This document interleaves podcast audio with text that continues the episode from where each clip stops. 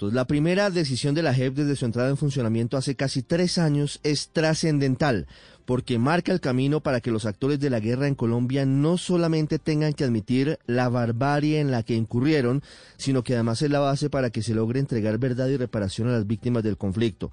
La Sala de Reconocimiento de Verdad, con un trabajo liderado por la magistrada Julieta Lemetre, emitió el auto Determinación de Hechos y Conductas, así se llama, relacionado con los secuestros cometidos por las FARC. El documento de 332 páginas que produjo la JEP en este caso es muy importante porque luego de contrastar 17 informes de entidades del Estado y de la sociedad civil, con 38 versiones individuales y 8 colectivas de exguerrilleros, y con los relatos de 2.546 víctimas de estas abominables prácticas, concluyó judicialmente que las FARC cometieron crímenes de guerra y de lesa humanidad. Y aunque el delito base de esta imputación es el secuestro, la decisión va más allá y encuentra que esa guerrilla cometió de manera colateral al secuestro homicidios, torturas, violencia sexual, tratos crueles y degradantes, desplazamiento forzado, entre otros. La JEP concluyó que las FARC sí tuvieron los secuestros como una política avalada por el secretariado de ese grupo guerrillero para obtener dinero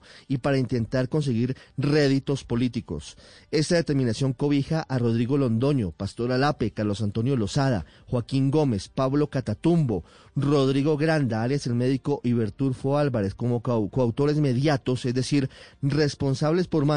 de toma de rehenes, homicidio, desaparición forzada, torturas, tratos crueles, atentados a la dignidad personal y violencia sexual. A partir de hoy, estos exintegrantes de la cúpula de las FARC tendrán 30 días para decidir si aceptan o no los delitos que les imputa la JEP. Si los aceptan, pasan al Tribunal de Paz, que les impondrá sanciones propias de acuerdo con el Pacto de Paz. Si no lo hacen, se expondrían a unas condenas de hasta 18 años de cárcel efectiva.